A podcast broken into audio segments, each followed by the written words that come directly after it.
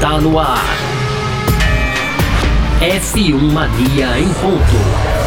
Informações diárias do mundo do esporte a motor. A apresentação: Carlos Garcia e Gabriel Gavinelli.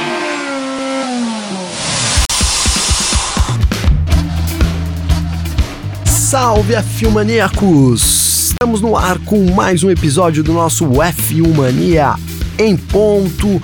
Hoje, nesta quarta-feira, começando o mês de março, eu aqui, Gabriel Gavinelli, hoje sozinho, nosso grande anfitrião aqui, Carlos Garcia, tá de férias, aí pegou uns dias para descansar, mas fiquei com a responsabilidade então de transmitir aqui sempre para vocês as notícias fresquinhas da Fórmula 1 no F1 Mania em ponto. Tá legal? Já peço aí para vocês, então aproveitem aí, sigam o F1 Mania nas redes sociais, sempre procurando por site F1 Mania, tem lá nosso YouTube, tem também o Instagram, o TikTok, os vídeos do TikTok ali sempre viralizando, enfim, todas as redes sociais aí você acha procurando por site F1 Mania, tá legal? Então, sem mais delongas, vou apresentar aqui o que teremos no nosso podcast de hoje, né? Como sempre, aqueles três bloquinhos tradicionais. Então, no primeiro bloco, a gente aborda aqui nas alterações do regulamento da Fórmula 1 de 2023. A gente sabe, a temporada de 2022 ali foram grandes alterações.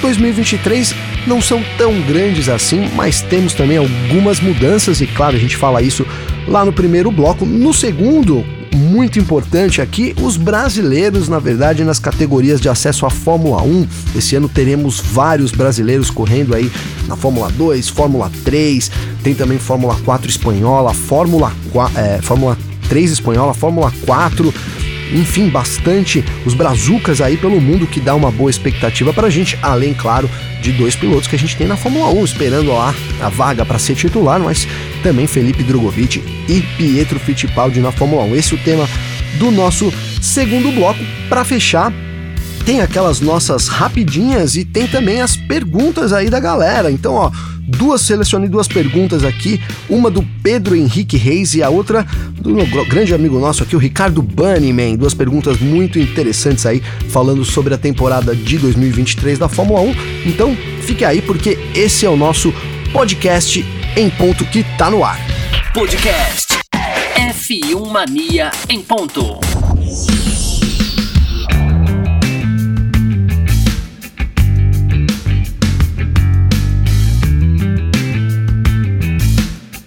Começando aqui o Em Ponto desta quarta-feira, 1 de março, trazendo aí as alterações, né? O regulamento da Fórmula 1 de 2023, né? Ganhou aí algumas alterações, como eu já disse, não são tão grande, com, tão grandes essas alterações comparadas com o que tivemos na temporada de 2022, mas elas podem sim fazer diferença, tá? E claro, temos dois tipos de alterações aí, as esportivas e as técnicas, né?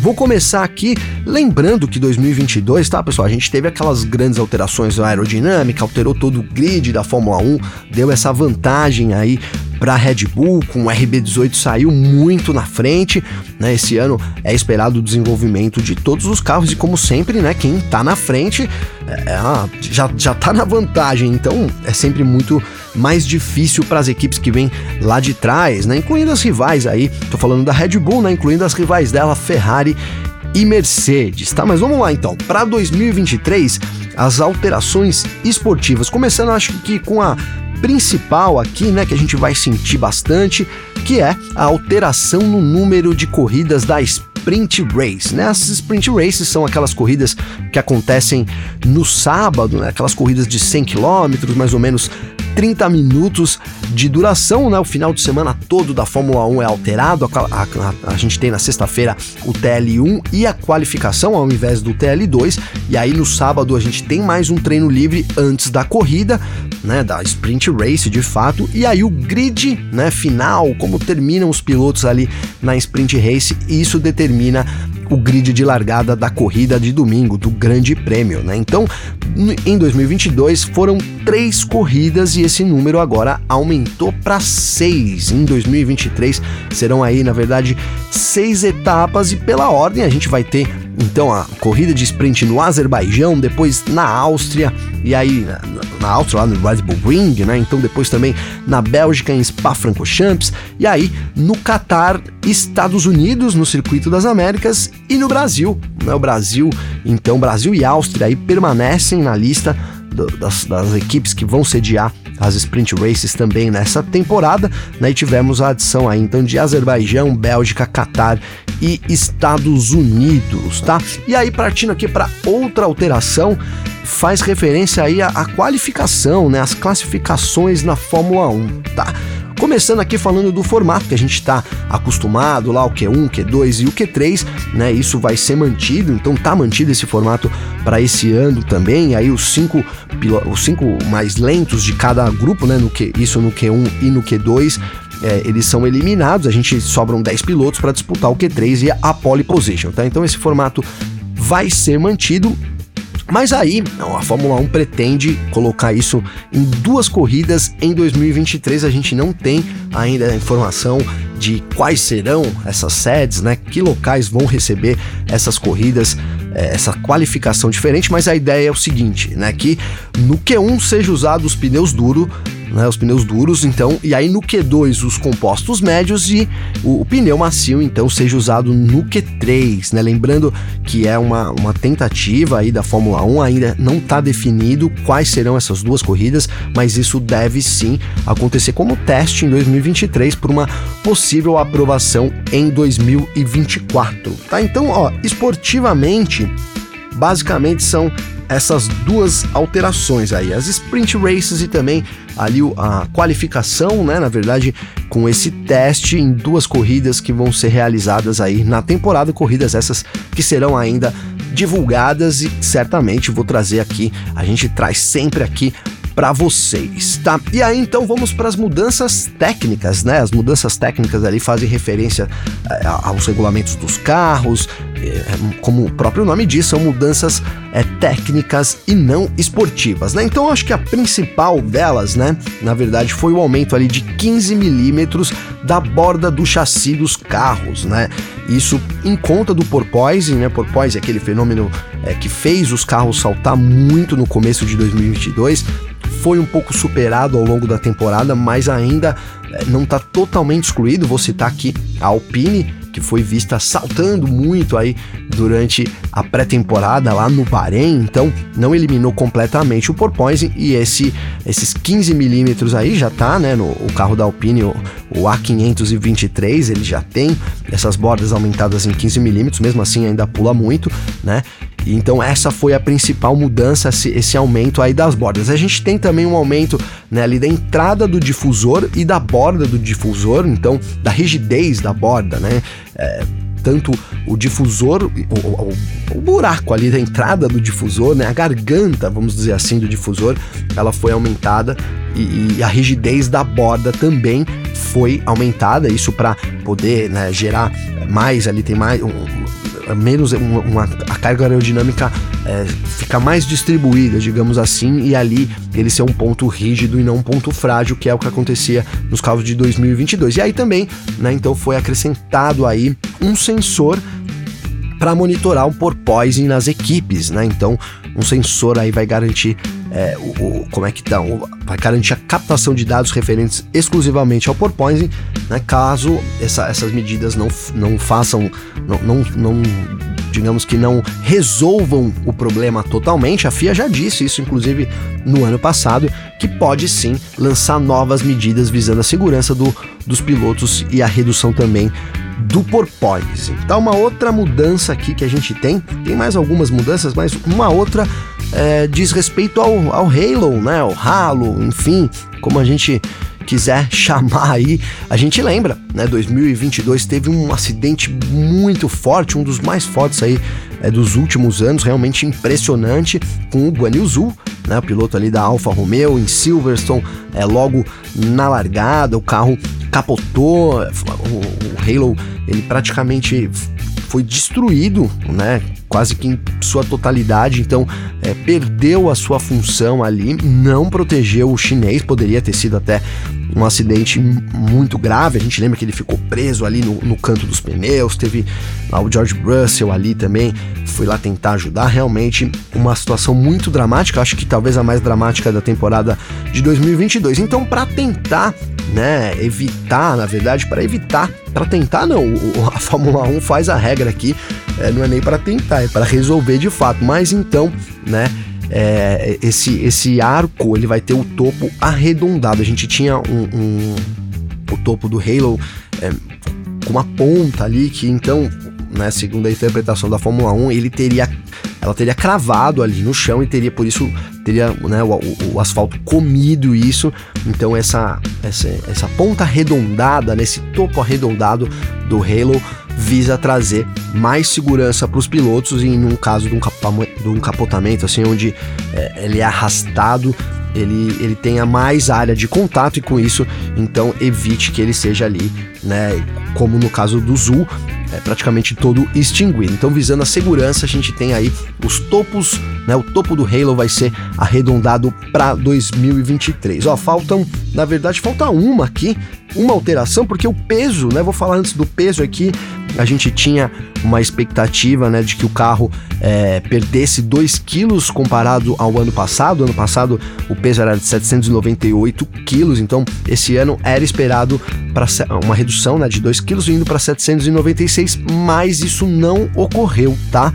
Né, então é, não teve alteração desse peso mínimo dos carros, permanece em 798 quilos, né, uma marca até foi difícil para as equipes alcançarem durante a temporada de 2022. Tá legal? E aí a última mudança de fato, então, é, é, é na verdade nos retrovisores da Fórmula 1. Né? O retrovisor é sempre um problema, ali os pilotos reclamam muito da falta de, vi de visibilidade, então ele vai ter um aumento de 50 milímetros em relação ao ano passado, que era de 150 milímetros. Essa área reflexiva né, do retrovisor é bem importante frisar isso, que é a área reflexiva do retrovisor. Então, em 2023 passa a ter aí 200 milímetros, ajudando os pilotos, ampliando a visão dos pilotos no que diz respeito a quem vem atrás. Tá legal, pessoal? Então essas aí foram as alterações, as regras aí para 2023. Tá legal? Ó, Fazendo um resumo rápido, esportivamente tivemos alteração de 3 para 6 corridas sprints em 2023 e também teremos duas corridas com a classificação ali alterada, os pilotos tendo que usar o C1 é, o, composto duro no, no, C1 da classificação, no Q1, desculpa, o composto médio no Q2 e o composto macio no Q3. Né? Então isso, essas duas corridas ainda vão ser anunciadas, mas teremos esse teste em 2023 e nas mudanças técnicas, então o aumento ali de 15 milímetros da borda do chassi, também um, um, um aumento ali da garganta, né, da abertura do difusor, além da rigidez da borda do mesmo, tem também né, o, o Halo com topo mais arredondado visando a segurança e os retrovisores aí é, expandidos, né, a área reflexiva de 150 para 200 milímetros, ajudando mais os pilotos aí. É, como eu já disse, ver quem vem de trás. Tá legal, pessoal? Essas regras então, essas alterações aí de 2023, uma temporada que realmente promete muito, vocês sabem. Essa semana aí teremos já o Grande Prêmio do Bahrein, expectativa lá no alto realmente para esse começo de temporada, tá? Mas vamos encerrando aqui o nosso primeiro bloco. No segundo, a gente fala aí dos brasileiros que estão nas categorias de acesso à Fórmula 1. F1 Mania em ponto.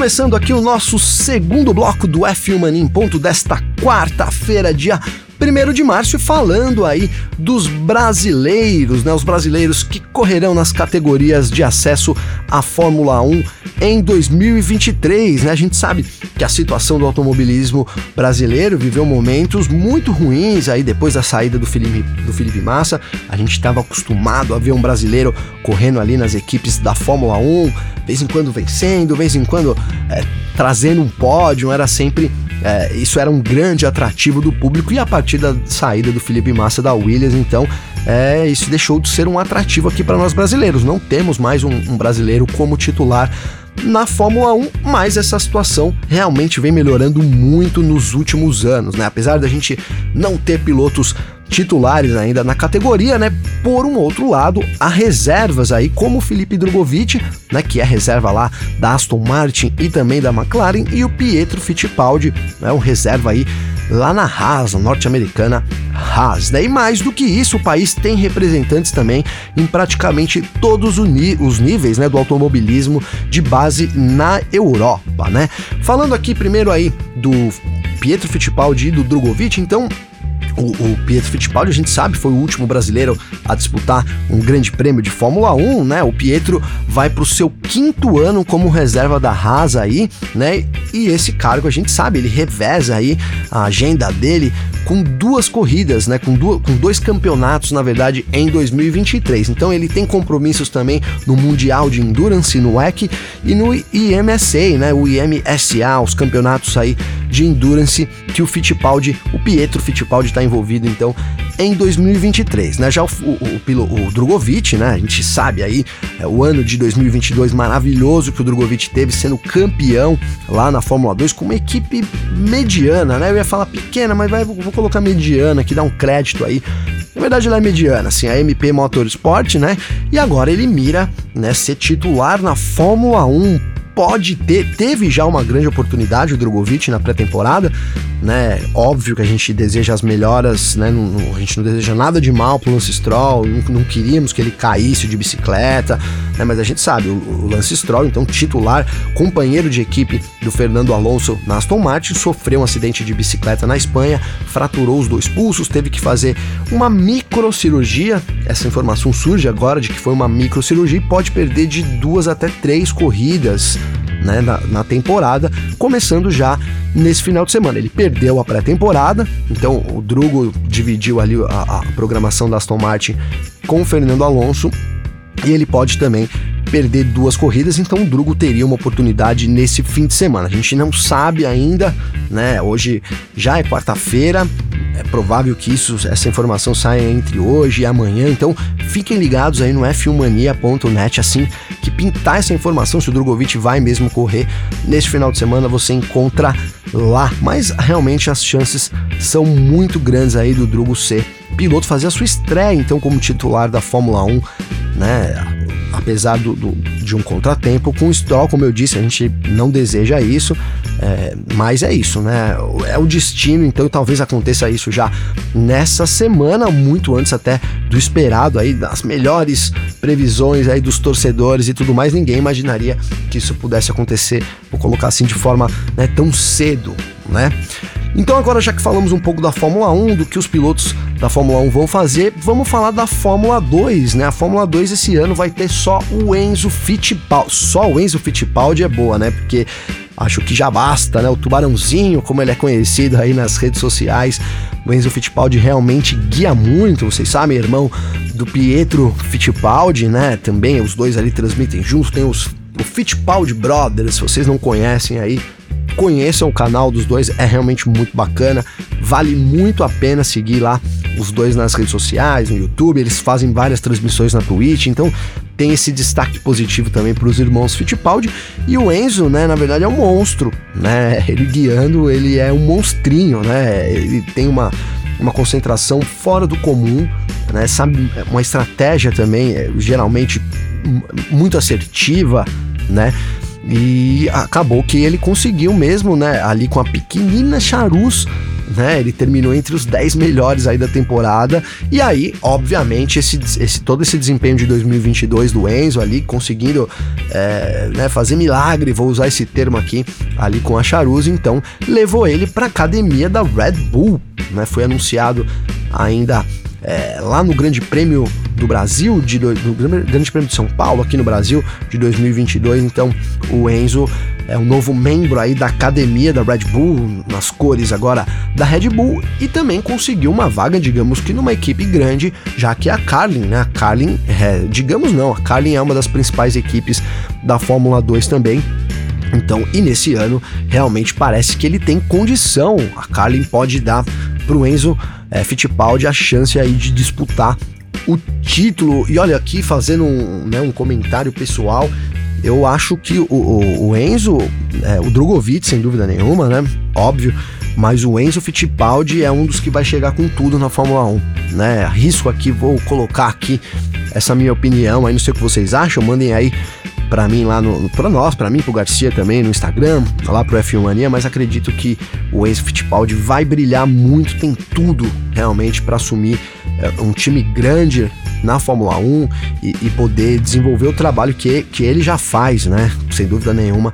É isso, acho que ele tem tudo realmente para bater lá na Fórmula 1 e quem sabe até trazer vários triunfos pra gente aí. Obviamente é o que a gente espera e torce também, então todos os olhos aí voltados pro Pietro, pro Pietro não, pro Enzo, Pietro Fittipaldi na Fórmula 1 e pro Enzo Fittipaldi na Fórmula 2 aí realmente chega com tudo para essa temporada. Tá e agora falando de Fórmula 3, né? A Fórmula 3, ela realmente esse ano promete, né, assim, é imperdível para os brasileiros, tá? A gente tem três pilotos correndo lá na Fórmula 3, todos eles grandes pilotos, né, e com, com chance aí de, de realmente alavancar na, na, na carreira, né? Eu vou começar aqui pelo que talvez alguns de vocês não conheçam, que é o Roberto Faria.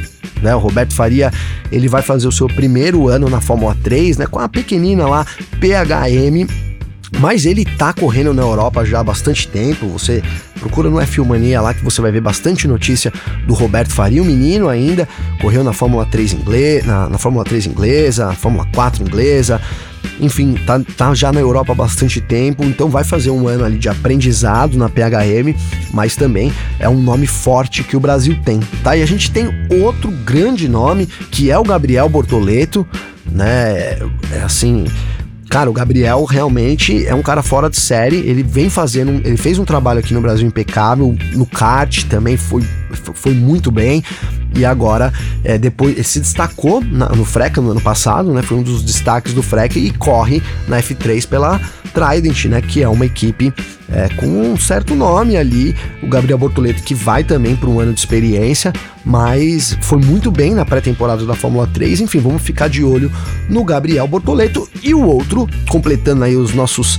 É, nossa, nossa tríplice, né? Nossos três pilotos aí na Fórmula 3, o Caio Collet, né, que vai aí pro terceiro ano dele na Fórmula 3, né, desse, de, dessa vez defendendo aí a Van Amersfoort, né, a Amersfoort, enfim, né, e ele não é mais piloto, deixou a academia da Alpine, a Alpine Academy Drive, ali a academia foi criticada por muitos, o Caio não chegou a, a criticar a academia, mas a gente viu vários pilotos ali deixando a academia, e também aconteceu isso com o Caio Colé, né?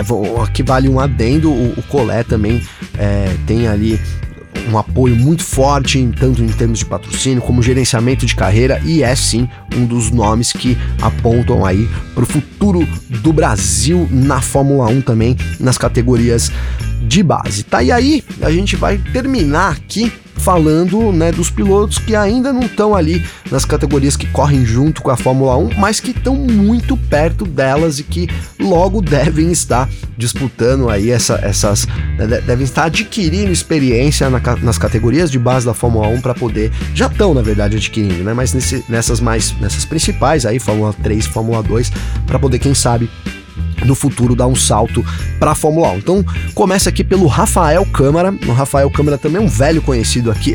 É, é até engraçado porque o Rafael Câmara é super novinho, mas já é um velho conhecido aqui do F1 Mania, né? Por onde passa ele brilha. Também é outro que tem uma estrutura muito forte, né? Traz, eu digo estrutura porque não, não é só em, em, termos financeiros, em termos financeiros aqui eu nem saberia dizer ao certo, mas é, tem toda uma estrutura atrás ali, um planejamento atrás do Rafa Câmara e ele vai estrear no Freca, né? É, com a Prema Racing, time que né, ele defendeu na Fórmula 4 italiana em 2022 e a gente sabe é todo o poder aí, toda a potência da Prêmio. Então, olho também no Rafael Câmara. E aí, nesta Fórmula 4 italiana, né, a Fórmula 4 italiana que o Rafa Câmara disputou em 2022, vai estar tá lá o Matheus Ferreira, que é piloto da academia da Alpine, né?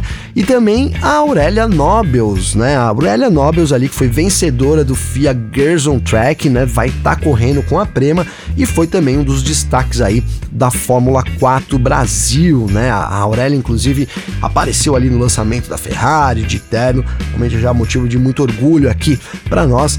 Ela que é pilota da Ferrari Driver Academy. Então é isso, a Aurélia Nobels também vai estrear na Fórmula 4 italiana neste ano, tá? Também vai ter brasileiros aí na Fórmula 4 espanhola, os nomes que vieram, esses, esses pilotos correram na Fórmula 4 Brasil e agora dão esse passo para a Fórmula 4 espanhola. E um deles, né, sem dúvida nenhuma, e a gente tá de olho nele, é o Pedro Cleró, foi campeão aí indiscutível da Fórmula 4 Brasil, vai correr então na Fórmula 4 espanhola com a MP Motorsport, uma equipe que está acostumada já com os brasileiros. E olha, o Pedro Cleró ele anda muito, hein? Ele acelera muito.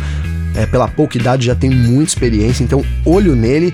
E aí, fechando aqui, né, temos mais três pilotos, dois na, na F4 italiana, o Fefo Barrichello, né, a gente sabe, ali o filho do, do grande Rubens Barrichello e o Ricardo Gracia, né, eles vão ser companheiros de equipe na Monlau na Fórmula 4 italiana, né, o Gracia será já o segundo ano dele na categoria, enquanto o Fefo faz a sua estreia agora em 2022 e para fechar, outro grande nome da Fórmula 4 Brasil, né, o Lucas Staico vai correr na GB3 inglesa em 2023, tá? Então, olha, vocês viram aí quantos nomes, até difícil a gente relembrar quantos nomes a gente citou aqui, mas a gente tem uma categoria de base muito apurada ali, né? A gente é, tá muito forte, a gente tá vindo muito forte, a gente não tem um piloto na Fórmula 1 ainda, é verdade.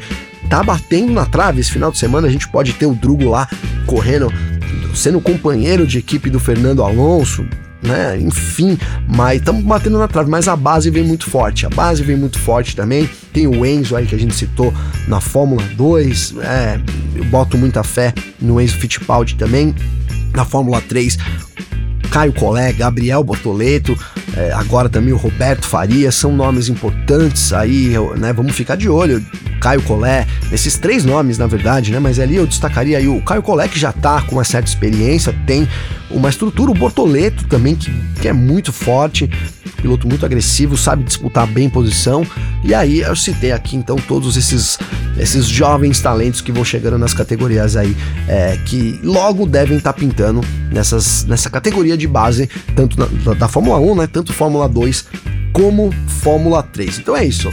Categorias de base, o Brasil muito bem representado em 2023. É óbvio, nossa torcida toda aí para que eles consigam vitórias, para que eles possam brilhar ali nas equipes deles e sigam traçando esse caminho rumo à Fórmula 1. É um caminho muito difícil, mas certamente estão muito bem postados nesse momento. Tá legal, pessoal? Então foi isso. Segundo bloco aqui, se encerrando o terceiro bloco, a gente fala. Eu vou trazer umas rapidinhas aqui, só para deixar vocês bem informados, além das perguntas aí feitas por vocês. Bora lá. F1 Mania em ponto.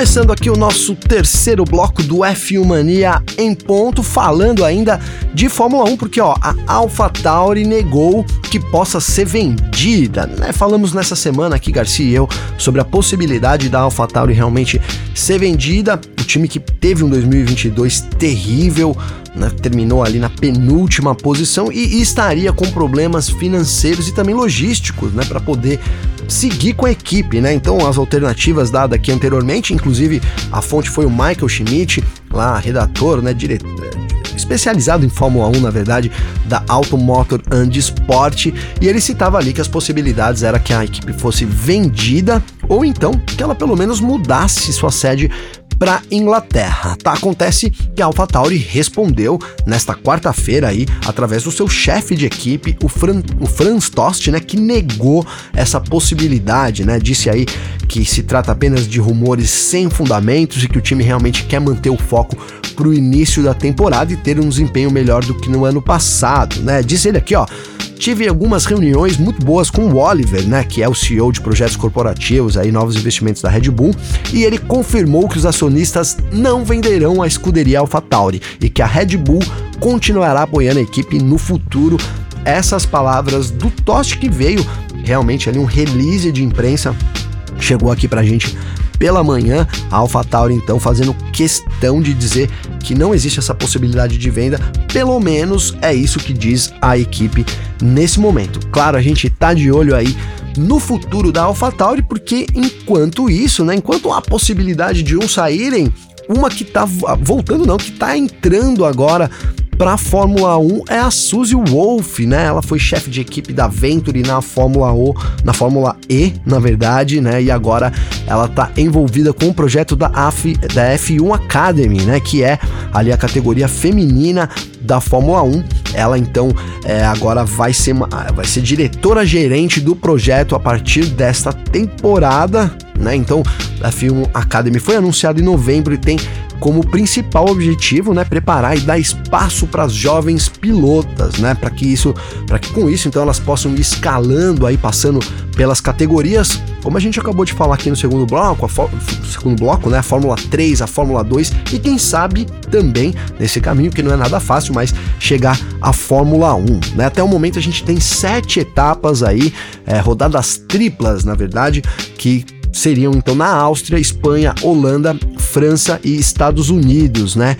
E aí vocês me dizem aqui, pô, mas você falou são duas, uma, duas, três, quatro, cinco, né? A gente fala de sete etapas em rodadas triplas, tá faltando um anúncio de duas cidades sedes aqui por enquanto. Áustria, Espanha, Holanda, França e Estados Unidos devem receber aí, dividir, né? É, é o GP da Áustria, o GP da Espanha, o GP da Holanda, o GP da França e dos Estados Unidos. Então, né, nesses grandes prêmios a gente vai ver a F1 Academy ali como uma das corridas de abertura. Realmente muito importante, né? Esse papel da Suzy Wolf, ela tem muita experiência já como diretora na Venturi, conhece todo né, o caminho da Fórmula 1 e acho que pode trazer muito benefícios nessa caminhada, né, de tornar o esporte mais diverso e quem sabe a gente possa, né, retornar a ter uma mulher na Fórmula 1 que faz muito tempo, muito mesmo que a gente não tem e tá na hora realmente de alguém, de alguma mulher fazer parte aí desse grid da Fórmula 1. Tá, pessoal? Agora aqui, ó, vamos passar para mais duas rapidinhas. Lembrando que a gente tem mais duas perguntas hoje aqui, então vou realmente dar uma aceleradinha aqui, ó. É, vamos falar primeiro aqui da Stock Car, né? Inclusive, a Stock Car eu tenho aí a honra de anunciar para vocês aqui que estaremos cobrindo as etapas da Stock Car F1 Mania e Stock Car são parceiros em 2023, então vocês vão ver muito conteúdo da Stock Car no f1mania.net. A gente promete uma cobertura aí é, que vocês possam realmente se informar da mesma forma que é com a Fórmula 1, que possa ser com a Stock Car também. E vocês, então, não, Pensou em Stock Car, pensou no F1 Mania, hein? Já coloca aí esse bordão. Pensou em Stock Car, pensou no F1 Mania, corre lá para ver todo o nosso conteúdo, tá? Mas falando da Stock Car aqui, agora a equipe, a equipe não, a categoria, né, gerenciada aí pela Vicar, Fernando Giulianelli ali, toda a equipe, né, super competente da Stock Car e da Vicar. Então eles planejam correr aí no entorno do Mineirão, né, lá em Belo Horizonte a partir de 2024, né? Realmente um plano muito ambicioso, né? Dá para colocar isso. Levar uma corrida ali por entorno do estádio do Mineirão, né? Essa informação foi trazida pela rádio é, local lá Itatiaia, né? E segundo o que foi divulgado, o que foi divulgado, né? O acordo foi assinado entre a organização, né? E, e Sérgio Sete Câmara, que é pai do piloto da Fórmula E, né? O Serginho Sete Câmara, que também é ex-presidente do clube aí Atlético Mineiro. E o plano é que a corrida fique por cinco, é, cinco etapas, né? Cinco temporadas no calendário, né? A intenção da Stock Car, né? Que atualmente passa por cidades como São Paulo, é, tem também Goiânia, Mogi Guaçu, enfim, a gente tem. Esse ano vamos ter algumas disputas no Rio Grande do Sul também ainda a confirmar. Brasília ali pintando, se, se o autódromo ficar pronto, né? Então, é que essa disputa seja realizada no entorno do Mineirão, num circuito de rua ali na Pampulha, né? O famoso ponto de BH ali, é um patrimônio da humanidade, inclusive um dos lugares que você deve conhecer no Brasil ali, realmente é muito bacana a Pampulha, né? Então é isso, Stock Car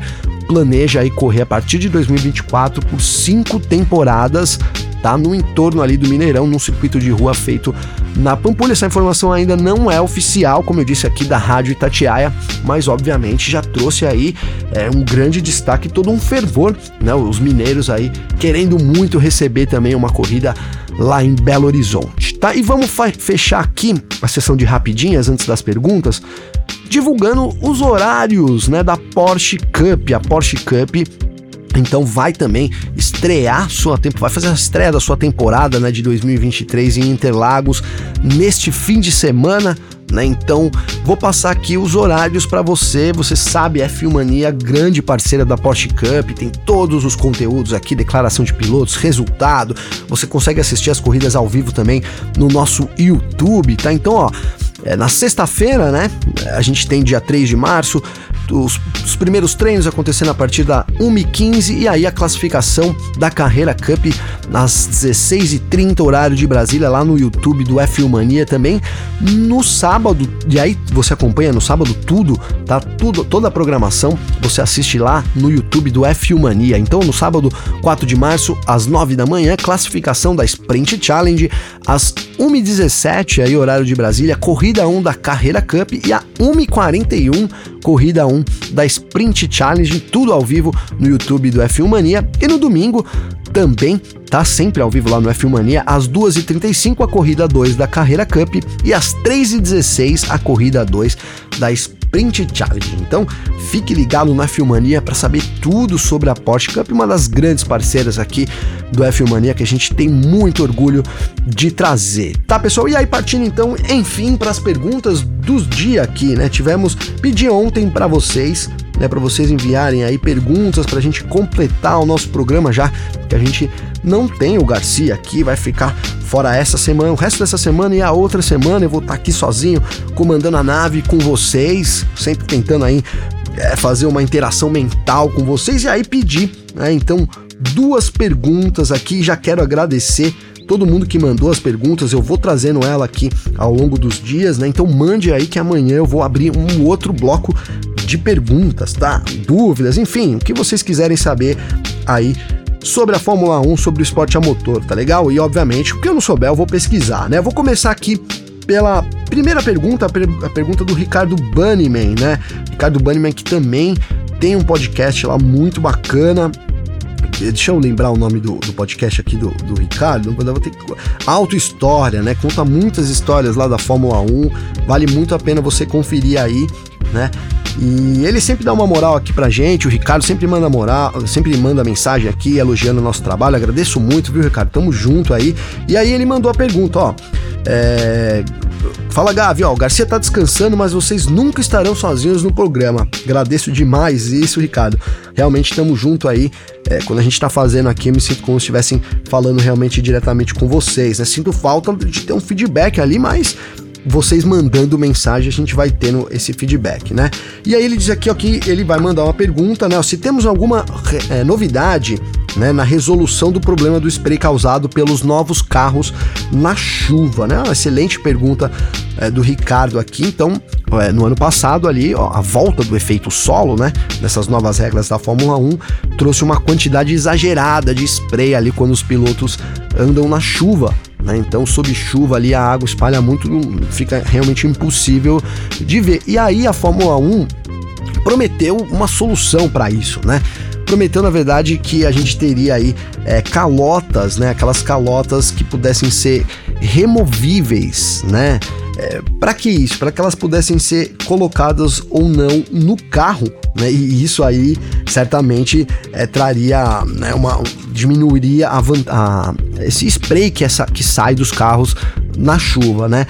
Mas na verdade isso ainda não evoluiu, viu, Ricardo? Eu, eu, a FIA fez alguns testes né, no, no ano passado, é, mas ainda não há nada com relação a isso, né? Elas há, há, um problema, na verdade, com relação ao encaixe das calotas, isso ainda no ano passado, se elas como elas seriam encaixadas, se há um lance de um encaixe rápido ou não, e também um outro problema diz, diz respeito aí ao aquecimento dos pneus, né? Talvez essa, é esperado que essa, que essa essa calota removível prejudique ainda mais isso. Então, é algo para a gente ficar de olho nessa temporada, se a gente tem alguma a evolução com relação a isso. Realmente é um problema que causou muito, né? É um problema que causou muito problema na temporada passada. A Fórmula 1 apresentou essa primeira solução, mas nada concreto ainda, pelo menos para 2023. Eles estudavam isso para 2024. Então a minha expectativa é que realmente 2023 seja um ano de testes até que essa solução, uma solução, essa ou outra solução, né, mais eficaz, seja apresentada aí para 2024. Valeu, Ricardo? É isso, espero ter respondido uma, uma, parte da pergunta aí. Tamo junto, tá? Se você que tem dúvida aí também, manda aqui sempre pra gente. É sempre muito legal realmente receber os comentários aí, as perguntas de vocês, tá? E o Pedro Henrique, deixa eu lembrar aqui, o Pedro Henrique Reis, tá? Que ele, ele até coloca aqui que ele é, ele é arquiteto urbanista e entusiasta aí de esporte e das artes, né? Tamo junto nessa. Eu não sou arquiteto urbanista, mas também sou um grande entusiasta aí do esporte e das artes, viu, Pedro? Tamo junto. Cara, já agradeço aí a sua pergunta e ele, na verdade, manda uma, é um combo aqui com duas perguntas, ó. É, a primeira pergunta é a seguinte: a AlphaTauri agora terá Tsunoda e De Vries, né? Pensando em desempenho, experiência, postura e desenvolvimento, qual dos dois pilotos tem a maior propensão a ser o piloto número um da equipe? Tá? Já vou responder essa. E a pergunta 2 que ele mandou aqui é a seguinte: ó, como você enxerga a carreira do Lando Norris nesse momento na McLaren?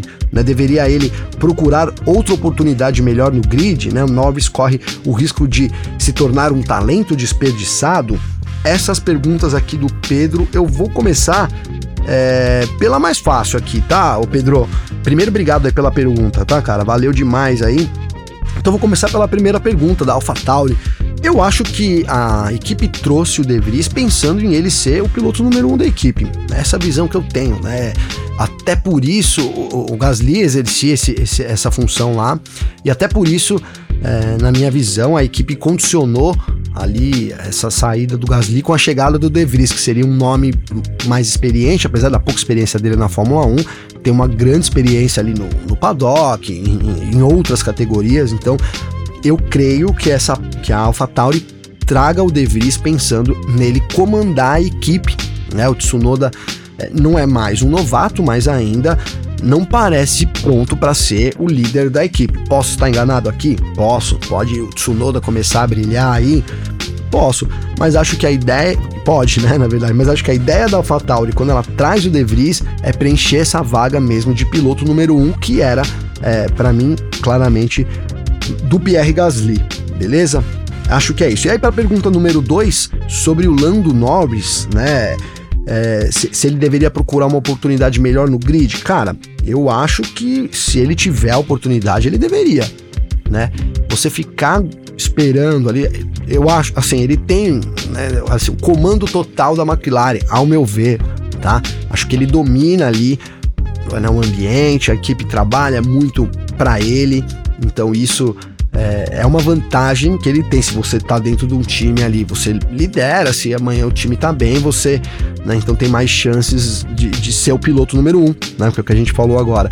Então, é, essa é, ser um piloto número um numa grande equipe é importante, né? Se você for o piloto número dois lá na Red Bull, a tendência é que você tenha que deixar o Verstappen ganhar, ele é muito complicado, né?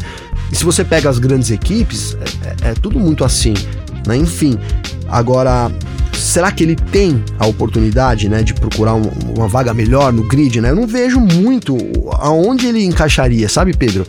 Eu fico pensando aqui, né? A gente tem ali, ó, é, a Ferrari, cara. É, no futuro, talvez, não sei, mas eles têm é, Charles Leclerc e Sainz ali com um contrato também, pelo menos até o ano que vem. Então é complicado. A própria Mercedes, a gente tem o Hamilton, né? Que a equipe não tiraria o Hamilton para pôr um outro piloto ali. Ele vai ter que esperar o Hamilton querer se aposentar e tudo mais, talvez cair de rendimento. Então, eu acho que nas três grandes, de, de repente, essa vaga de segundo piloto na Red Bull, né, seja uma coisa mais palpável, enfim, do Sérgio Pérez. Apesar de que é, ele trazer, teria que ter uma avaliação da Red Bull. Será que trazer o Lando Norris aqui, né, a gente não criaria uma disputa né, que a gente não precisa nesse momento? né? Acho que a pergunta é essa também. E aí, as outras equipes, cara, a gente tem a Alpine agora, né? A Alpine melhor, então a Alpine parece que vai ser aí, né? Vai brigar de novo ali para ser a quarta força no pelotão, mas já tá com o Ocon e com agora também o Pierre Gasly, não tem pretensão de mudar. E aí a gente começa a falar de equipes que estão praticamente no mesmo nível, né? A Aston Martin talvez esteja melhor esse ano também que a própria né, McLaren, mas aí a gente tem Fernando Alonso, tem lá o Lance Stroll, que é filho do dono, e aí o Drogovic na fila. Não sei se, ele, se, se seria interessante, né? Vamos supor que é, vamos supor que o Stroll, por algum motivo, ele não volte a correr na Fórmula 1, não queira mais, encerre a carreira dele, né? Se recupere bem do acidente, encerre a carreira. Será que a, que a, que a Aston Martin estaria disposta a trazer o Lando Norris ali, né? É, tendo o Fernando Alonso, também tenho dúvidas. E aí a gente já tá entrando em equipes que não sei nem se valeria a pena pro Norris, né, Pedro? Quem tá ouvindo a gente aí, não sei.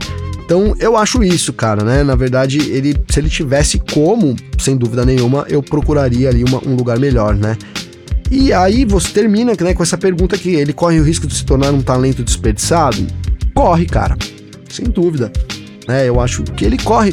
Eu vou usar uns, uns exemplos aqui que talvez não sei se todo mundo vai concordar, né? Mas eu acho que, por exemplo, um cara que eu sempre friso aqui foi o Magnussen, né? Ele foi complicado para ele todo, todo o processo dele na Fórmula 1, né? Ele voltou agora aí, provou que é um piloto bom, né? Um piloto no mínimo, no mínimo bom, cara. Pode não ser um, um campeão, né? Não tem perfil de um mas é um cara que se tivesse um carro certamente andaria é, junto, né? Então eu acho que sim, a Fórmula 1 é, é, é, é as, né? É craque em desperdiçar talentos e o Norris pode ser sim um desses talentos desperdiçados, porque a McLaren realmente parece muito ruim esse ano, né? Parece é, realmente que vai ficar lá para trás, né? A gente tem e ela é preocupante, hein? Porque a Williams se pareceu um pouco melhor nos testes da pré-temporada, né? Se a Williams der um avanço aí grande, a AlphaTauri é dúvida também, teria AlphaTauri Haas aí e a própria McLaren, mas não sei, depende do que acontecer nesse pelotão, a McLaren pode até disputar as últimas posições, tomara que não, porque seria ali muito frustrante para a equipe. Vamos lembrar, a equipe passa por problemas financeiros e a equipe tem um agravante nesse ano também, que é, na verdade, a chegada do Oscar Piastri. Acho que isso pode atrapalhar a equipe também ter um novato num momento meio complicado ali. Beleza? Então acho que foi isso, tá? Quero agradecer, Pedro, novamente, né? Ele diz aqui ó, que acompanha sempre, gosta muito do nosso trabalho, meio do Garcia, né? E sempre que posso deixa um elogio, uma mensagem lá pro Garcia. Valeu, Pedro, tamo junto, né? E tá aguardo no meu comando aqui do podcast, vocês arrasam sempre. Na verdade é isso, comando dividido com vocês. A grande responsabilidade de substituir aqui, de substituir não, né? De fazer o meu papel aqui sem o meu grande amigo Carlos Garcia Espero que eu tenha correspondido aí um pouco à expectativa de vocês, que a gente não deixa a bola cair, tá? O podcast tá indo super bem, numa melhora né, gradativa aí, a gente almeja voltar ao topo de novo, como aconteceu em 2022. A gente precisa muito de vocês nessa jornada. Espero que vocês tenham gostado, né? Obviamente que, que é 50%, né? O Garcia, sem o Garcia aqui é no mínimo 50% a menos. Então é isso, vão durar poucos dias. Espero que vocês me aturem aí por esses dias tá legal? E a gente vai estar tá de volta depois, eu e o Garcia aí com mais F1 Mania em ponto. Beleza, pessoal? Lembrando, tá? Quiser mandar mensagem para mim, manda lá pergunta, hein? Manda suas dúvidas. Ou, ou não quer mandar pergunta, não tem pergunta, não tem nada, manda um comentário.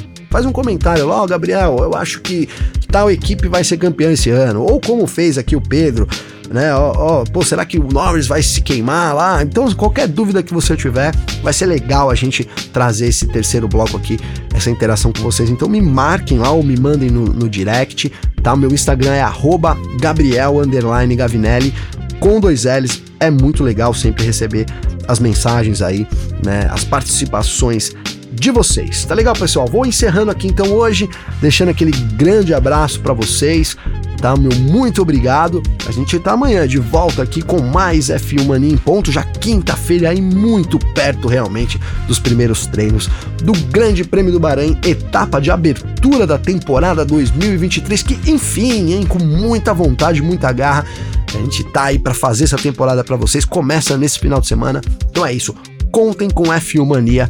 Entrem lá, f1mania.net, tudo sobre esporte a motor você encontra lá. Um grande abraço, tamo de volta amanhã. Informações diárias do mundo do esporte a motor. Podcast F1 Mania em ponto.